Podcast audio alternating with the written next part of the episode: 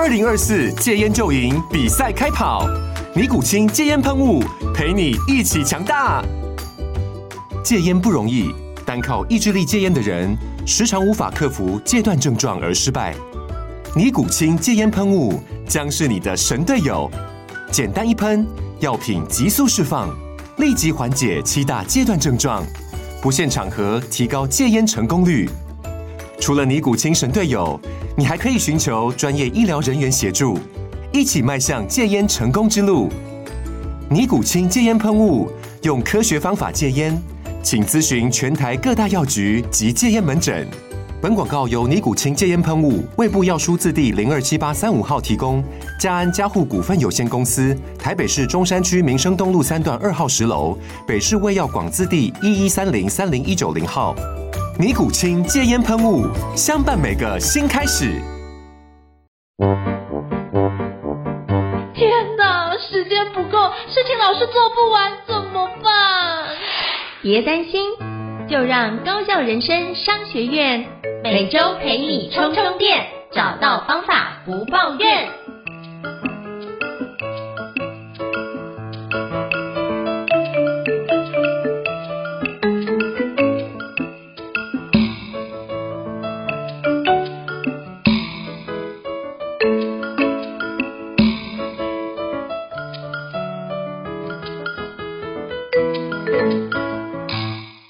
大家好，我是赵英成，欢迎大家来到高雄人生商学院的新书访谈节目。今天非常荣幸的邀请到我在心智图非常敬仰的一位老师哦，而且是把心智图带领到台湾的第一人，就是孙艺兴老师哦。Hello，孙艺兴老师，你好。哎，胤丞好，各位听众，各位 Podcast 的好朋友，大家好。我今天看到老师非常非常激动，因为我自己受益心智图法这件工具非常非常多，然后就觉得也改变我人生，所以非常感谢老师引进心智图法这个非常厉害的工具哦。那我知道老师一辈子就是做好一件事，包含您的论文，博士论文也是写心智图有关教育的方式，他也出了非常多本有关心智图相关的一个书籍哦，那也开办非常多的课程，让很多的学子都可以因为老师的课程而受益良多。那最近老师出了一本新书，叫做《活用心智图快速抓重点，精准拆解考题与文章，新课纲必备读书法，高效笔记术与考试拿高分的技巧。这本新书哦，那是不是在介绍新书之前，是不是可以先邀请孙艺新老师跟我们做一个简单自我介绍，让各位的听众可以更加认识老师呢？嗯，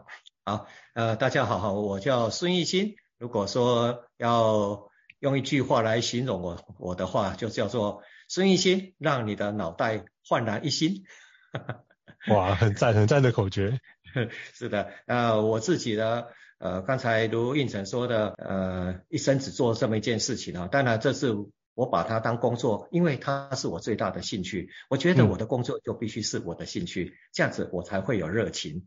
去做它。那我之所以会有热情，就跟应成一样，应成也因为心智图法对自己产生帮助。那我在一九九七年会把心智图法从英国国政中心引进到我们华人世界，最主要也是在当年对我产生了很大的帮助。就是我年轻的时候呢，其实是一个学渣啊，就是功课非常的烂啊，烂到不行的。但是后来也能够呃，因为接触、认识并学习到了心智图法之后，让我在那个参加呃工作上的职业证照考试啦，啊，或者是后来继续的读书啊，考硕士班、博士班都能够顺利的过关啊。那我同年的伙伴们，那些同学都不太相信，说我博士班念的是台湾师范大学啊，小时候功课那么烂，居然是台湾师范大学教育博士。啊，其实不是我小时候。那真的那么糟糕，是没有读书的方法，所以因为有了读书方法而改变了我，所以。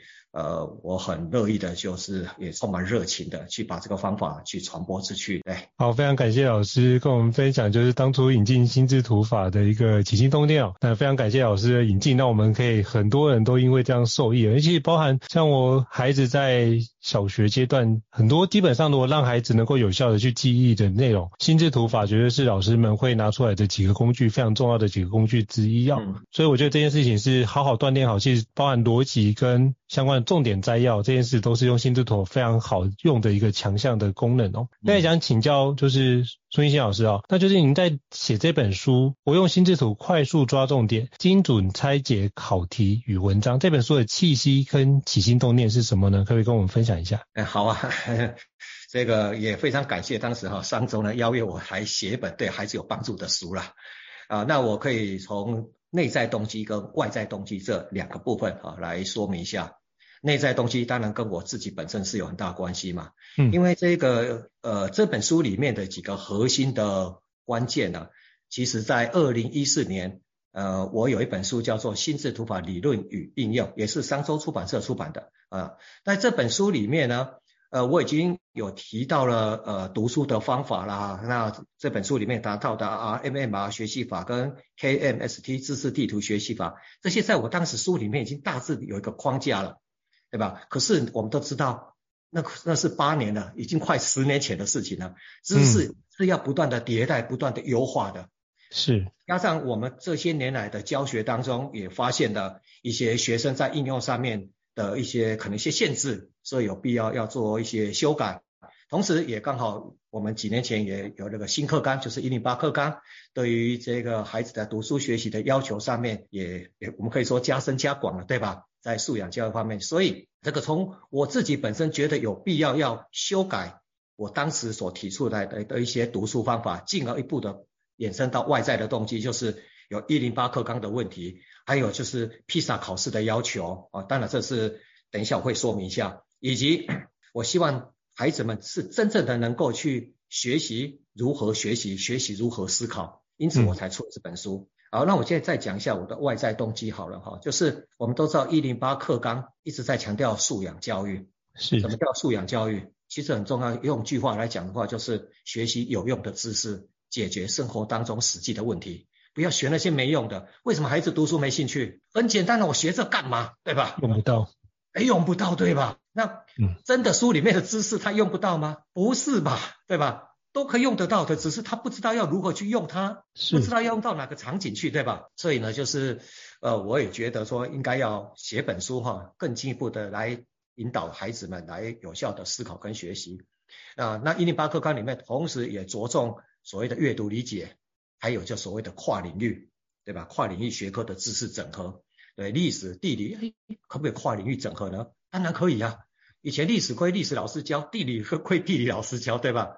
那历史，历史当中一些事件，为什么会有朝代的更替？为什么会有农民起义？嗯，是不是跟气候有关？可能吃不饱穿不暖，吃不饱穿不暖，庄稼收成不好，那跟地理有关，对，对吧？那为什么过去百年没有，然后接下来这一百年有？这几天我们台湾冷得要命，冷得要死，是不是因为北极震荡？是副北极震荡造成的？北方的北极冷空气南下，哎呦啊，这冷得要命，对不对？冷得要命会不会影响我们的经济？啊，会不会影响人类的生活消费习惯？会呀、啊，诶，那做地理跟生活、地理跟历史这些都要能够去整合的。问题是，孩子的读书都是学科，就这个科就是这个科，那个科就是那个科，很少能够去做跨领域。那应成也也也曾经学过心智图法，把它应用在工作学习上，用得非常，应该很清楚知道，心智图法里面很重要，就是除了树状结构的知识展开以外，还有网状脉络的知识的连接，对吧？啊，所以我就觉得应该要把这个方法好好的，能够呃类似 step by step 引导式的方式来带领学生来应用它。啊，刚才我也提到个披萨，披萨当然这是老要聊的一个我们在学习领域或教学领域的的一个话题，就是国际学生的一个评量，对吧？啊，那我我我想说哈，今天不要都是一审在访问我，我 们一审在访问我，我也可以来。来那个嘿，考考运程哈，就是说披萨考试呢，最早的时候呢考三个科目，你知道考哪三个科目吗？哇，这就我不知道了，就要跟老师请教了。OK，好，早期呢就考三个科目，就是语文、数学跟科学。语文就是考阅读理解，为什么呢？因为如果你语文没有学好的话，你其他的学科学不好，因为所有的学科都要用语文来学习。嗯哼，OK。好，那接着第二个学科考数学，为什么呢？因为如果你语文、数学没有学好，其他的学科也都学不好。是。好，他考的第三科是科学，就是物理、化学这些。因为语文、数学、科学没有学好的话，其他的学科通通都学不好。当然，最近这几年又多考了一个科目，叫做创造力，对吧？好，那我们可以发现最主要的核心就在什么？语文。那因为心智图法是源起于语义学，它是从语言的结构与语义的知识里面去发展出来的。嗯、所以呢，能够把心智图学好的话，可以帮助学生提升他阅读理解的能力，对吧？那这也是我希望能够有一本比较操作型的书籍来帮助，特别是初中以上的学生啊、呃，提升在语文方面。以及阅读理解的能力，这是我的呃契机或叫做起心动念。哦，非常感谢老师，非常精准跟我们分享，就是主要的一个契机。因为真的是我读了蛮多书，就后来发觉以前的分科是在那个工业时代之后才开始的。是的。那其实在最早的教育，其实它是为了。做工匠的培养，让他可以更有效率能够完成他的工作效能，所以包含福特的 T 型车啊，或者是以前那个生产线的制程，等于是是用这个方式来培养工匠，所以才后来才会有说的各个科目的分别。可是我们离这刚开始创立的时候已经一两百年了，所以大家已经忘记了当时的初衷，只是觉得哎，这样延续下来好像只有比如说数学就做数学的事，就开始把它做细部的分类，但是并没有把它做。跨领域的一个整合，所以其实包含现在我现在看到很多都必须做什么斜杠或者是跨界，其实我们只是做回去在工业革命之前我们在做的一个教育的学习的状态，比较像是一个全人的学习的环节。所以老师所提到的有关跨域的学习或者是知识的整合这件事，是一个未来甚至是从现在开始，因为未来已经来了，所以现在开始是一个非常重要的一个新的技能，就是你如何去整合跟，因为你必须能够把跨域之后才能够整合成。合才能够创造新的一个内容，这样才能够运用这件事帮你产生更高的价值啊！所以我觉得老师讲的这几件事都是一个非常重要，所包含 PISA 那几个一个构面，数学、语文跟科学，这如果能够学好，都能够帮助我们在这个地方更有效展开。那心智图是一个非常重要的触媒甚至工具，可以帮你转化跟记忆这样的一个很好的一个方式哦！非常感谢老师跟我们分享。那我也想请教老师，就是那我之前老师的著作我每本都有，那我也想请教老师，就是对，那如何活用心智图要？这本新书我们要怎么让读者可以有效去应用呢？可不可以邀请导师跟我们分享一下？呃，怎么去应用它呢？当然我们都知道，书籍呢也可以分为休闲娱乐的，对吧？对，看一看的，然后有事没事的拿起来翻两页就没关系的那种，对吧？那也有一个是什么？就是所谓的工具型的，嗯，就是要能够帮助我们能够能够立即有效去解决生活当中所碰到的问题。那我这本书大概比较不是属于休闲型的。啊，它是比较呃，我们就是工具导向的哈，工具导向的。那这个呃，这本书的呃的内容结构好了哈，就是说这本书的内容结构呢，呃，我可以分为说呃有 Part One 呢，就是在第一章、第二章的部分，跟以及第三章一直到最后哈，最后的第六章哈，整个章节当中呢，如果说前面两个章节呢，就是第一章、第二章呢是。这属于呃，我就大概说明了一下教育的发展趋势跟心智图的关系了，还有考生面临的一些问题跟解决方法。这个部分导师可以比较休闲式的阅读，就像看故事书这样子来看一看，看一看啊，这样就可以了。但是不能不看，知道吗？因为那是给你一个对什么心智图法的一个应用啊，怎么去帮助我们解决问题的一个先有个初步的一个概念，初步的架构，这还是要。阅读一下，然后接下来从第三个章节之后呢，就是工具书了，就是要跟着去操作。你可以把我书本里面的所举的每个应用案例呢，你就是模仿，哎，模仿是最有效学习。你看那个狮子、老虎啊，啊那个猎豹啊，他们的所有一辈子要用到的生活技能，是不是都是先从模仿，先从观察，看妈妈是怎么做，然后接着跟模仿，哇，怎么去打猎？他就几个兄弟姐妹就在那边打来打去，打来打去，对不对？就是开开始去演练。对吧？然后最后就是上战场，好，开始去狩猎，是吧？嗯。然后再从那个第三个章节开始啊，呃，介绍到去掌握心智图法的一个逻辑思维啦，以及进一步的到第四章节各个学科的应用啦。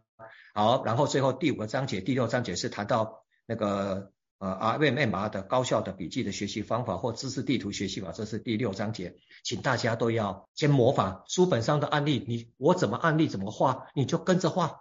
然后接下来就稍微自己变形，就是把里面呢的一些内容自己稍微用替换了，好像是我们就在那个玩玩那个填空一样，就是自己少换一些那个内容，嗯、然后换一些内容，觉得哎还可以得心应手之后呢，你看看我是用采用什么样的文章，例如一篇历史课文讲一个什么历史事件，你就自己拿你的历史课文找一个另外一个呃类似的历史事件，也什么模仿我的这个心智图的案例当中的结构，以及去提取关键词的手法，你就模仿的跟着做，就是这样子，一定要去，就是就是要做啦，你不要只是看了看了说哇。哎，我看过了啊，孙老师写的哇，心智图法的书籍啊，等等这些，你看过，但你都没有实际去操作，对你一点帮助都没有，因为这终究是一种技能啊，所以还是要去操作它。所以在阅读的时候呢，请一定务必要。呃，进行一些实作的演练。是，所以非常感谢老师的提醒。所以一二章有关严格或者是历史，可以当做故事书来看，然后后面章节每一章节就可以仔细依照老师的说明跟操作步骤，一步一步跟着练习哦。那透过透过实作的方式，才能够让他得到更好的学习的收获。但也会就是超过你买这本书的价值，所以这本书要好好买起啊。对对对，对。好，那也要跟老师请教一下，因为我想说今天难得机会哦，所以邀请就是。就是孙欣老师跟我们大家分享一下心智图的一些基本观念。我想说这样的话，因为我知道坊间有那个学校老师在教，但包含我有看过学校老师在教的时候，发觉，哎，他只是说叫孩子照着这个框架画，甚至他画给孩子看，但是他也不说明说这个部分要为什么要这样画，以及，嗯嗯。可能甚至是讲错的，就发现孩子送到我这边来之后，发觉，诶，他的观念完全是要调整他的观念是一件很困扰的事情。那我想说，今天有难得的机会，就是老师是引进心智图第一人，那有老师在跟我们分享，老师教这么多年心智图的基本概念，我想是一个非常难得的机会，是不是可以邀请老师跟我们分享一下？啊，那个如应成所说的哈，就是大家最大的盲点或者说踩到的一个坑啊，呃，就是就是把它当做画图。特别是强调要画得漂亮等等，这是一些迷思啊，甚至你可以看到说有国际上有什么这个比赛哈，叫这是心智图的这种那个这个大赛对吧？你看得奖都是几乎就是非常非常厉害的那种有美术低基础的人才才能够得奖的啊，你平常画得不好的人根本无缘对吧？就是它就变成是一个画图了，知道吗？但我还是先强调哦。就是画图这一项能力，就是美术是对人类也是非常重要的一个技能，对吧？但是呢，今天我们要学习心智图法，应该重点不是学画图，学画图应该是找美术老师，对吧？好，那心智图法是什么呢？其实那张图并不是最主要的，我们应该要清楚，嗯、心智图法，你看它的它的那个第四个字叫做法，法是方法。什么是心智图法？用一句话来说明它，就叫做概念定义的话，就是所谓心智图法，就是有效提升大脑思考与学习能力的方法。OK，所谓的方法就是解决问题的一系列步骤跟过程，这个叫做方法。所以呢，我常讲，真正的心智图法的高手，到了高手哦。你是不需要这张心智图的，你脑袋就有那种思维的结构了，就是心智图的那个结构就出来了。OK，你在上课听老师讲课的时候呢，哎，老师讲的都是一些知识的一些片段，对吧？那你就可以把这些知识片段去把它组织起来了，因为心智图法就是一种组织化的学习策略，它是一种具有系统性、层次性、脉络性的一种组织图。OK，那它的元素就是一般啊，你说的学校的老师可能会教他们，就是什么，哎，就是有画线条啦。然后在线条上面写文字啊，或写数字啊，或一些一些标志，对吧？然后要用颜色啊，对吧？啊，然后啊有加一些插图，对吧？写文字提取关键词，这个我们比较难在现在这个现场哈详细说明。但是我先提几个基本原则。一篇文章当中你要去提取的关键词呢，不是随便乱来的，或是只删掉一些赘字，不是这样子的。一个所谓的关键词呢是什么？有四个原则，我在书里面也有提，不过我现在先。嗯先讲好了哈，先我们叫尝先什么抢先尝鲜的 对吧？好，抢先体验对对。那第一个原则就是书本当中那个作者呢，透过文字的描述呢，特别强调的，例如说哦，我们呢呃生活当中要注意 A B C D 四三那个呃四件事情哦，特别是 A 这件事情千万不能犯哦，哇 A 这是不是就是很重要的重点对吧？就是作者。提示的，那作者提示当然也会用什么加粗的字啊、斜体字啊，或者是用表格的方式补充说明，对吧？这个就是我们要提取的关键词。第二是上课的时候老师在强调的，就是你在上课的时候，老师说，哎，各位同学注意哦，这个呢每年都会考哦，哇，老天呐，每年都会考，对吧？这是不是就是重点所在了，是吧？或者老师说，这虽然过去不会考。但是呢，因为现在时代的发展，什么这个越来越重视，明年你们学测或者是呃呃国中生啊机测等等，很可能会变成主要的考试的内容哦。哇，这个是不是就是重点了？然后这是第老师说，嗯、第三个是考古题或者是模拟考测验卷里面出现在题目当中的，或者是出现在如果是选择题就是选项当中的，这个的话呢就是答案选项当中的，这个也是我们要什么去注意的重点。第三个原则是这个，第四个原则就是自己你哦，你自己关心你自己想要学习的，你自己在乎的，OK，就要把它提取出来。好，那这是方向原则对吧？那在词性方面的话，我们要提取的，根据这些原则，我们不是把所有的内容通通把它课本上面东西都把它搬过来，而是什么？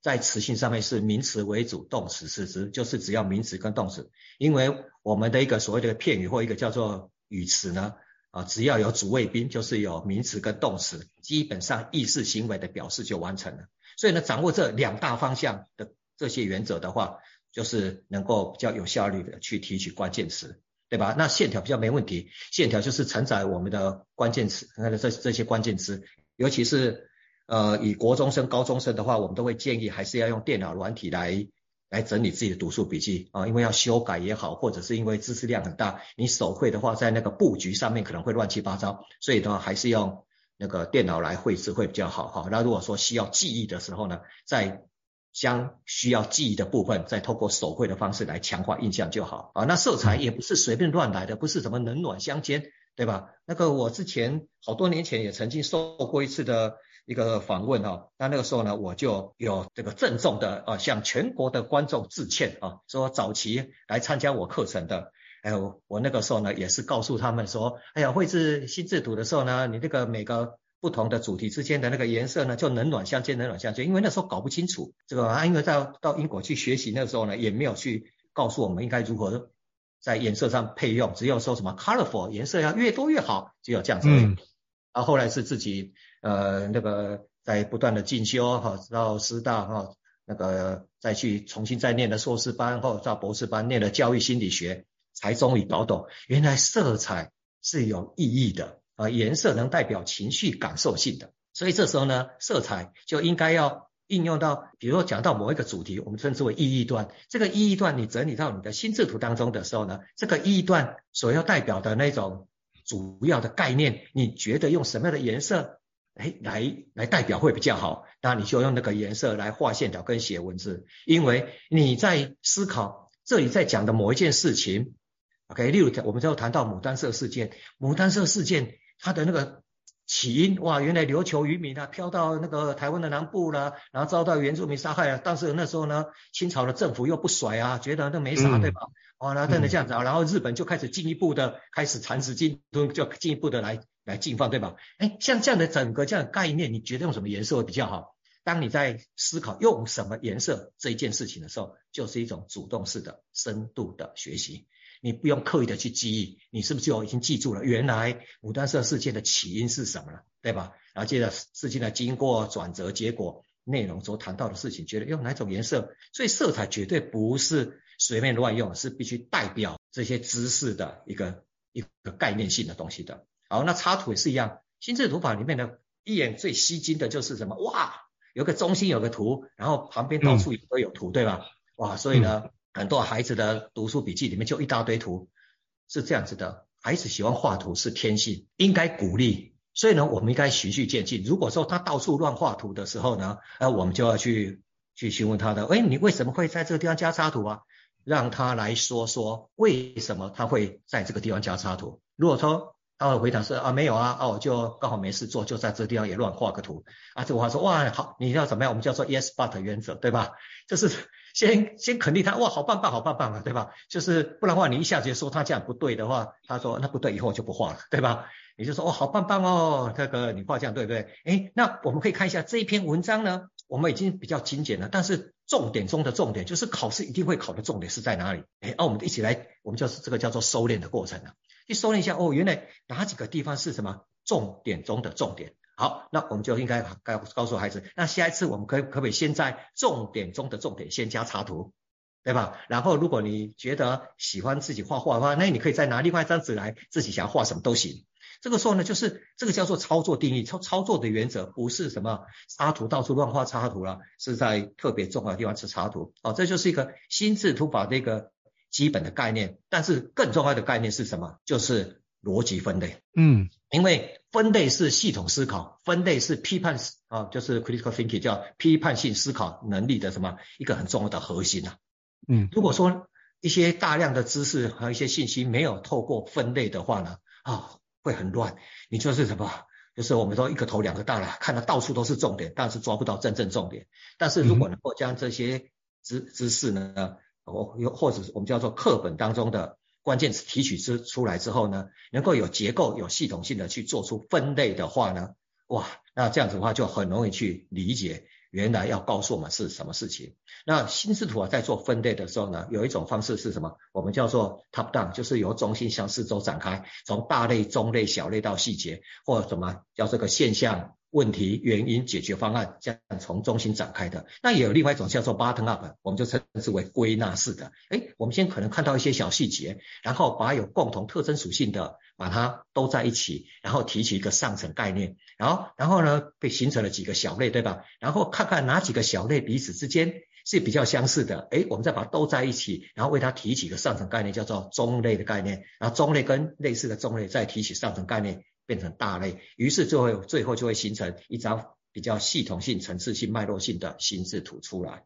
OK，这是这是非常重要。当然，心智图还有另外一个功能呢，就是应用在创意思考，就是自由联想的时候，嗯、那它就可以从中心的一个呃我们要探讨的主题，然后就像在。玩那个，你在大学或高中的时候有没有玩过那个萝卜墩？就是一个一个接个的联想，有没有？这样的啊，想到了什么就想到什么，想到什么什么就想什么，嗯、你想什么都行，就是不要跟人家重复，重复的话就嘣，头顶上的气球爆开，水就 怕淋了一身湿，对吧？啊，玩过这个游戏，那也也也就是说，你想想什么答案都行，但是不要重复就好啊，这就是一种自由联想。那心智图法也是有这个功能，它比较偏向应用在破坏式创新啊。啊，或者是说我们面临前所未知的问题的时候，要去解决的时候，可以先透过自由联想，然后有比较具体的一个想法的时候呢，再透过逻辑的联想和逻辑的结构应用在应用专案管理里面的呃，比如说呃五大流程、十大知识领域的那个结构系统性的去展开，我们接下来要怎么去处理它啊？大概大概新式图法的基本概念是这样子的。那我刚才拉拉撒撒讲了一些呃。各位读者和呃各位 Podcast 的听众，如果想更加的清楚的话，可以透过这本书里面，我有比较详细的说明。哇，非常感谢老师的分享。那我觉得听这集的听众一定赚到，因为通常就是我们在课程里面才会听到如此详细的解说，所以老师这时候就是用 Podcast 来跟大家分享抢先的说明心智图的相关内容。我觉得这件事情是大家赚到。那我自己老师讲的内容，我也非常有共鸣感哦，因为我觉得就是很多时候心智图并不是那么的肤浅的工具，就是分类而已，而是它是重点是在那个思维的方式。其实刚刚老师讲的那个思维的方式，包含。像麦肯锡有个手法叫 MISSY，对，就是一样是彼此的分类，就是彼此独立，但是彼此又互补，不会互相的重叠的一个情况。那这件事情也都是分类一个非常重要的功能。你如何有效去帮你做分类？所以这个分类的概念可以用在。学习上也可以用在未来，你在发展很多的方案上都可以帮你看看，或是沙盘推演所有的相关应用的情况，都可以帮你做很多种方式的排验。那这样的话就可以让你更精准的知道你该采取什么样的行动，做几率比较高的，而且是胜算比较大的事哦。其实这都跟心智图的一个背后的思考逻辑有绝对的关联性哦。小周来 echo 一下刚刚老师所讲的一个内容的一个环节哦。哇，真的是大家真的赚到了，真的由衷的觉得大家赚到了这样。好，那接下来要跟老师请教一下，就是我知道写书都不容易，我自己也写过几本，那我就发觉，那是不是可以邀请老师跟我们分享一下，就是在写这本书《活用心智图，快速抓重点，精准拆解考题与文章》这本书，老师印象最深刻课的故事是什么呢？可不可以跟我们分享一下？什么就是故事，就是写这本书的时候的心路历程吗？还是是都可以，或者是你有没有故事都可以。啊、好，故事啊，故事就是除了刚才前面讲到的那种动机啊，那动机其实我本来都有，包括了就是之前出了好多好多本嘛，对吧？嗯，啊，对，呃，相关书籍加起来已经是超过三十本了哈。呃，之所以会有这会写这本，当然就是刚才前面讲到的内在动机跟外在动机之外呢，嗯，也就是说我在写这本书的时候，刚好就是碰到这个 COVID-19 的这个这个什么，就是疫情的影响，所以让我的生活的节奏步调就是就是乱了，然后增加了很多新的工作进来，就是就是要做线上课程啊，就是我公司总要营生嘛，对吧？我对对，我课程我总要推展进去，不然我我有公司很多员工也要照顾啊，对吧？还还有各种的支出都要，所以就是让我突然就是呃生活步调就是乱，有点乱的。但是既然答应商周说要要写这本书，对吧？然后呢，他又压了这个时间点哈，就是说在去年年底前就是要完成了，要送印刷厂。哇，那让我这就是感觉到有一点点压力，对吧？哦，那我如何在这个比较忙碌又碎片化的这个实践当中呢，抽空来写作？很多人呢，一本书写不完，或者是有所谓的去念研究所，学分都修完了，最后没办法毕业，就是论文写不出来。嗯，那为什么？因为你。有空的时候写一点，有空写一点。等你有空之后再打开电脑，你之前写到哪里？我告诉你，基本上忘了差不多，对吧？那如何能够？呃，不然的话，你就是专职学生啊，就是一口气，你就是这这几个月你就认认真真的写论文嘛，对吧？对。那我们不可能啊，我们每天这么忙碌，对吧？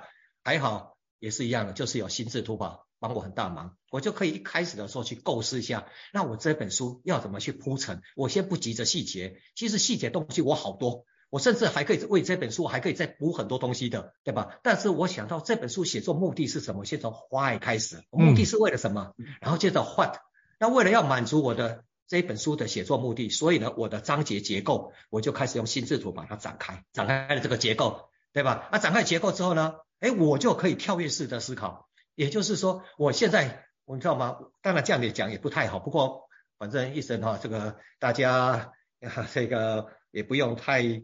太挂假面具，对吧？那我写作的时候，就是我今天心情好，想写哪个小小节，我就写哪里，就是跳来跳去的，知道吗？我现在突然发现某某个章节里面一些知识点，刚好有个灵感，有个什么，我就写那里，你要东写一点，西写一点，东写西写一点。这个如果说用平常线性式的，用 Word 这样去写的话，你一定乱七八糟。但是我就怎么样？我就是用我的一张心智图，当然用电脑软体，对吧？哈，用电脑软体，我写一点点的话，我就是在这一张心智图里面的某一个小 keyword 地方去什么，就是 hyperlink 我 Word 里面这个小的知识点，我就是一个一个一个这样写哪里写哪里写哪里。好，然后最后再怎么样呢？在一个小部分的内容，我再汇整成一个小节，那小部分那些内容再汇整汇整，然后就简单的去修改那个部分。那我可以从一张心智图去检视我整本书的章节。是不是 OK？那要怎么去呼应，对吧？好，那就是对我很大帮助。所以我，呃，我之前也在有另外一个平台就分享如何写一本书，就是有很多老师想写书，对吧？我就告诉他们，你、嗯、就可以这样，因为每个老师都有丰富的教学经验，哇，信手拈来都可以讲一堂课，什么都可以讲。问题是要写成一本书，特别是有系统性的一本书的时候怎么办？哎，我就是跟他们分享这个很很好的一种方式啦。啊，那这也是我这一次特别这个忙碌的工作当中，特别都是最近写这本书哈，一年多的时间里面都是碎片的时间啊，有的时候在隔离酒店的时候，还有的时候就是去讲课当中的刚好空档一两天的时候，就是这样子的，讲到哪里写到哪里，但是却能够有结构性、系统性啊，这是。我觉得可以跟大家分享的一个写作过程的小小故事，以及大家可以应用的一个技巧。我觉得很棒，因为其实就这几年，其实我知道自己身为培训师，也知道要做线上课程，要做很多的调整跟准备。对，那个心力是是远多于线下课程要做的事情哦。所以我觉得就如同老师所讲，就是心智图绝对可以帮你在时间非常稀缺的状况之下，一样可以有效的去产出。像我就记得我有一次就是要跟主管简报，那那时候就是没有时间做投影片，那剩下半个小时之内要简报怎么办？我就用心智图快速的把一些框架，再用十分钟的时间梳理清楚，然后二十分钟的时间用大桥流的方式做那个投影片，就是全部走文字，没有任何的图片，就快速把那文字打进去，然后用这样的方式去跟老板报告一样是 OK。所以重点在那个逻辑结构的框架才是关键，所以只要能够掌握那个逻辑框架，其实很多事情就是案例的替换，很多时候是叙事的文字的优美与否，我觉得那都是后。我一开始写作也都不会管那些事情，我就会先把我想到的内容去写下来。所以我后来发觉老师写作的方式跟我写作的方式很像，因为我就是现在有什么灵感就先写哪边，反正写写不下去我就换一张写，就这样。对。然后重点是我要规定的是，我每天都要达到一定的字数，所以我是每天早上，比如说五点半起来写作，然后写到七点带小孩上学。嗯、那基本上让这些事情就成为持续的状态，所以就比较能够快速展开。然后每天要求自己写的字数，先不管它优不优美，这跟我们脑力激荡是一样嘛。先不管这个东西是不是有品质的，先收集起来再说。对，那之后再来做修改，那是后面润稿跟校稿的事情。所以我觉得老师。给我们一个非常完整的操作方式来做，就觉得这是很厉害哦。所以永远的挑战就是，当你是很忙碌的时候，挑战永远是时间是最大的一个稀缺资源哦。就是非常感谢老师跟我们分享。但我也想请教老师，就是老师你在心智图，不管是对成人或者是对于孩子的教学这么多年以来，不知道老师观察到，就是对于孩子遇到学习的最大挑战是什么呢？那可不可以邀请老师跟我们分享一下？你会怎么样去解决这样的困难，以及心智图可以怎么帮助孩子达到这样的改变呢？啊，孩子遇到的挑战啊，我发现很多挑战都是父母自己造成的，都是父母的挑战，对吧？孩子哪有什么挑战？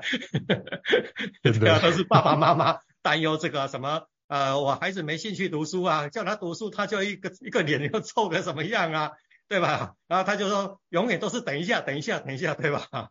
啊，或者大家坐在那边读书的时候，他不专心的摸来摸去啊，就就是身体这边坏了，就摸一下一下头痒一下怎么样，对吧？啊，或者是就算就算他好了，给我乖乖坐在那里的话，啊，他读了半天，好像读了半天之后，隔天考试或是呃月考了、期末考，考出了考试出来的成绩就是就是就是很不好，对吧？啊，那就只能够怪说我孩子记忆力不好啊，等等等等这些，哦，这是都感觉到。这就就是孩子面临的挑战。那我现在反过来讲好了，我们先讲学习哦。那学习有学习的东西有很多嘛，哦，书本上的东西对吧？也是学习。那你同不同意线上游戏啦，或生活中很多很多的面临的一些我们说一些场景，也是一种学习。我就这样讲好了，比如说到迪士尼乐园去玩。你如何要玩得精彩？你有限的从早上九点入园，一直到晚上九点离开啊，这十二个小时当中，你可不可以比别人多玩了好几项游戏？嗯，那你的动线的设计，你那个发 pass 的要怎么去预约，要怎么去拿，是不是也都是一种必须要学习的过程，对吧？OK，其实这也是学习啊，对吧？那。孩子去迪士尼乐园去玩这些时候，你要让他上网查资料，让他去学习，让他去做规划，他会不会摆一个臭脸给你看？不会啊，不会。他而且你你跟他讲说，哎，可不可以做的时候，他说老早就已经做好了，对吧？哎，他主动的去学习一些东西呀、啊，对吧？那很简单，又回到我们之前有提到的一个问题，就是他不晓得课本上所学的东西要如何去应用到生活当中去。你如果先让他知道。嗯学这些东西对他生活当中要如何去应用，他一定有帮助的。那因为我们过去过去哦，我觉得这种观念不太 OK。但是我以前在师大的时候也学过这样的一个观念，就是说孩子的学习是为为了未来而做准备，成人的学习是是即学要即用的啊，一般都是这样子的认为，对吧？我在师大读书，所以告诉我们哦，孩子就是所学的都是为了准备明天，反正现在的爸爸妈妈会把你照顾得很好。我觉得这样也不太不太正确。也应该是什么？孩子所学的就应该要能够在他的的童年，小学就小学，国中就国中，高中就高中，是生活当中可以用得上的，应该是要这样子的。啊、嗯哦，这是首先第一个，孩子面临的挑战就是要去找到可以应用适用的场景。那如果是老师的挑战或父母的挑战，就是要想办法去帮助他在生活中怎么用。所以呢，很多家长呢也可能会呃，就是曾经有问过我这样的问题，或者说应成你可能会问这样问题，就就是说。哎，如何帮助孩子呢？提升学习能力，或者是说如何把心智读法学好，然后帮助他功课进步，对吧？我说先别急，先生活化再课业化。以前亲子亲子天下也有专访过我，我在那里面就给他下了个标：先生活化再课业化。因为什么叫做课本？其实课本呢？是生活当中的点点滴滴，用文字、数字、符号，有结构、有系统的写下来而已，对吧？只是多了一个要面临考试，对吧？那生活中是另外一种考试，就是你可不可以去把那个问题给解决，那就是考试。嗯，OK 吗？啊，所以呢，我觉得孩子也是要能够即学即用，所以要帮助孩子提升学习能力，就要让他到处玩耍。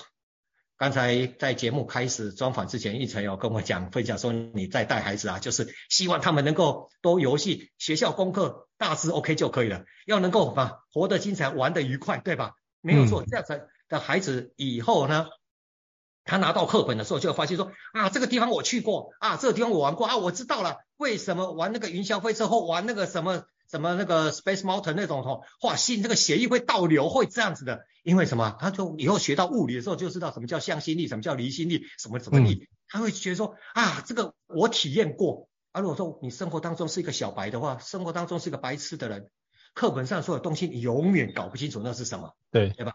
啊，所以呢，即学即用不是只有成年人，我觉得孩子也是要的，这是第一个。那第二个共面呢，其实就是要给孩子方法了，因为孩子如果说他真的愿意学的，可是碰到挫折就是学不来啊，对吧？那我们就应该身为成人，成人就是我们是爸爸妈妈啊，我们是老师，我们就应该要给孩子学习的方法啊。那我也是因为。呃，这个在这个这个就是民国七十八年那个时候，在青商会接触到了心智图法之后呢，才对我产生很大的改变啊，就是掌握了学习的方法啊，这是啊怎么样有效的给孩子这个方法，也是孩子也是父母也是老师的挑战。好好，非常感谢老师的分享。其实我非常同意老师所说，就是孩子的挑战大部分都是来自于父母的挑战，因为大家都很希望孩子不要输在起跑点。可是我们观察大部分的，就我自己观察，我发觉很多在中间点就已经完全失去对于学习的热情。然后导致他毕业之后，甚至大学毕业之后就打定主意，我一辈子不要再读书了。对，我觉得这样子的话，反而会很容易让这件事情是一件很可怕的一个状态，因为他不愿意学习新的东西，等于是当他意识到要学的时候，已经来不及了。所以我就跟孩子说，就是不要打坏孩子的学习热情，这件事情是比较关键。反正现在比较慢，不代表未来不会到。对，就像。之前汤姆克鲁斯，我记得他有那个阅读障碍，可是他还是慢慢的可以去学习很多的方式，只是方式不太一样，或许用不同的方式去转换，也是一种好的学习。所以非常感谢老师提醒所有的听众家长，就是其实孩子的挑战最大来自于我们，我们怎么去看待这件事？我们其他孩子可以学习好能力，但是也或许不是只是只有把功课做好这件事情，还有非常多种能力的发展，包含麦肯锡推出了五十六种能力。我们未来职场需要的五十六种能力，或许可以看一下那一份报告，回来去对照我们有什么样能力可以帮他做多元能力的发展。那我觉得这些发展完，就是我们所谓一零八课纲里面的素养能力。其实素养这个字，competency 在人资的领域来来说，就是所谓的职能，就是未来你在就业的时候，你需要展现出什么样的能力，或者在那个位置上需要做出什么样的一个行为表征，需要什么样的。能力可以帮你足以应付未来需要面对的挑战跟困难，所以如何先做好准备，让自己可以有这样的能力去充分发挥，我觉得这是很重要。非常感谢老师的分享。那也要请教老师，就是老师在书中有提到一个叫 RMMR 这样的一个方法，可不可以跟我们分享一下？哦，这个是针对短篇文章的。我在里面呢，就最后哈，第五章跟第六章了，分别讲到 RMM 跟 KMSD 啊，就是短篇文章就是比较是国中生，因为国中生的课文啊，短篇啊，那他们大概不需要去呃看到整本书的啊。而如果到高中大学的话，我们都知道，那就是呃老师动不动就是就指定个连有时候连书名都没有，就指定个方向，自己去找跟这个有关的书籍，下个礼拜做报告，对吧？嗯，像像这像这种情况的话，就是可能要用到 KMSD。那 RMMR 呢，是针对国中生哈、初中学生啊，哦，甚至有时候高中生针对短篇文章也可以用。它是怎么样？它是有效学习的，就是帮助我们阅读理解跟记忆的四个步骤。R 是 Reading，就是阅读，也就是说我们要整理读书笔记或者要画重点之前呢，先别急。以前的缺失就是打开课本，然后就从第一行第一个字开始阅读，然后看到重点就开始画重点，对吧？这个叫做见树不见林。好，第一阶段阅读就是什么？将文章先能够通读一次，先大概大概的整个阅读完之后，好，然后思，然后阅读的时候呢，要思考一下这一篇文章讲了几件事情，也就是说这篇文章可以区分成几个意义段。OK，好，然后想想作者从这里面想要告诉我们什么东西，那里面有哪些知识重点是对我有帮助的，我可以怎么把它应用到生活场景去？哎，这个就是可以定出你的学习目标了。所以在阅读的阶段是做这件事情的，然后接着才来做笔记。做笔记的话呢，就是大概也分两个步骤吧。这也就是第一步骤先画重点，对吧？啊第二步骤呢，将这些重点用心智图比较有结构性啊，比较有系统性啊，脉络性的去把它整理出来。那整理完毕之后呢，这是第二个步骤叫笔记的时候，mapping 啊，就是第一个 M。那第二个 M 呢是 memorizing，就是什么记忆，也就是说再次透过手绘的过程。啊，对，刚才讲啊，就是那个第二阶段的那个 mapping 呢，我们如果建议可以的话，尤其国中以上功课量非常大，你不可能一天到晚在那边慢慢的手绘，画错了重画，那浪费时间，要用电脑软体来来画哈，来整理你你的读书笔记。其实第三阶段的那个记忆的时候呢，这个 M 哦 memorize 的时候呢，就是透过手绘的过程，把刚才电脑软体所整理的那一张心智图呢，再一五一十的重新绘制一次，然后尽量的是凭记忆，不要一个字一个字这样抄过来，凭着记忆，嗯，讲了些什么哈，这样凭着记忆把它重新的展现一次，好，然后然后记住了之后呢，当然就面向考试了，对吧？啊，对，那面向考试呢，不是说你这一张心智图就永远都是百分之百的完美的，一定会有一些逻辑上比较不 OK 的，或者该要有的关键字就是该有的重点你没有整理进来，因为你觉得你会了，或者是什么，你把什么东西都整理进来，让这一张心智图的内容太多了，要记忆反而不好记，就是 loading 啊，就记忆的负荷量太重，啊也不好，所以这时候呢，在第四个阶段，那个 R 就是 revision，就是什么，修订你原本电脑软体整理的那张心智图。如果说你有遗漏没有整理进来的话，就要补上去啊。如果说是内容太多啊，造成的负荷过重，就要去删减一些不必要的的文字啊。那如果是逻辑错误哈，比如说我们应该是水平思考的，它变成是垂直思考，该垂直变变水平，这种逻辑上的一种结构，必要的话去做调整。OK，好，那去做这些修正，或者是说它明明都很 OK 啊，那很可能是。你在关键的重点没有加上一个比较合适贴切的一个小插图，好，那就是修订。那修订完之后又回到什么？就是这个记忆的部，就是再重新的手绘一次啊，再重新手绘。像这个就是帮助学生能够比较有效的针对短篇文章，然后对里面的知识重点能够比较有效的去记忆啊的一种方法。好，非常感谢老师哦。那长篇文章为什么我就没有？就是请老师分享，因为我觉得长篇文章这件事情，大家要自己去买书来阅读哦，包括整本书都爆雷这样子的话，就是。就大家会失去买书的东西，所以诚挚邀请大家可以去购买，就是苏一新老师出版的新书《活用心智图，快速抓重点，精准拆解考题与文章》这本新书哦，非常非常的内容很扎实哦，真的非常推荐大家可以阅读。那最后想请教老师，就是这本新书出来之后，会不会有什么样的新书的分享会，或者是一些新书的宣传活动，可以跟我们分享一下吗？OK，呃，可以从出版社那边或我我的公司和我的学校这边来。来看看那个出版社那边可能就是麻烦印成啊，这个出版社那边如果有一些呃宣传活动或者一些可能在书展啊或在漳州的哪个地方有举办的话，再麻烦你把这些信息放到在这一集 podcast 的下方的连接的地方去。是啊，那我自己公司这边也会举办新书的发表会，但是因为我教室的场地就是只能够容纳二十几个人而已，所以我也会办啊，然后特别是会针对那个 RMMR。啊，跟 KMST 这两种方法带领大家做，就是一个实作的方式来认识这本书啊。那这个呃，因为书我手还也还没有拿到哈，就是应该这一两天就会寄到了。那这个书一拿到的时候呢，在我公司的官网就会有这个宣传活动，或者是在脸书，我的脸书呃也可以呃会就是发布呃新书发表会啊，就是一种。那个分享会的方式在我公司的举办，那日期啊跟那个时间呢，呃，请大家关注一下我公司的官网吧。好，那到时候我会把老师的新书的连结跟老师的公司的官网，那都会一并的提供给各位在这一集的 Podcast 的资讯栏位里面啊。那到时候如果需要，都可以直接连接过去，这样就会。知道老师新书的一个分享的日期哦，那再次感谢就是苏一新老师大前辈来跟我们分享就是您的新书哦，那今天非常荣幸能够有机会跟老师对谈，那我觉得我也收获很多，再次感谢老师莅临，谢谢老师，谢谢谢谢应成，谢谢，然后谢谢各位 Podcast 的好朋友，好，下次见，拜拜，好，拜拜。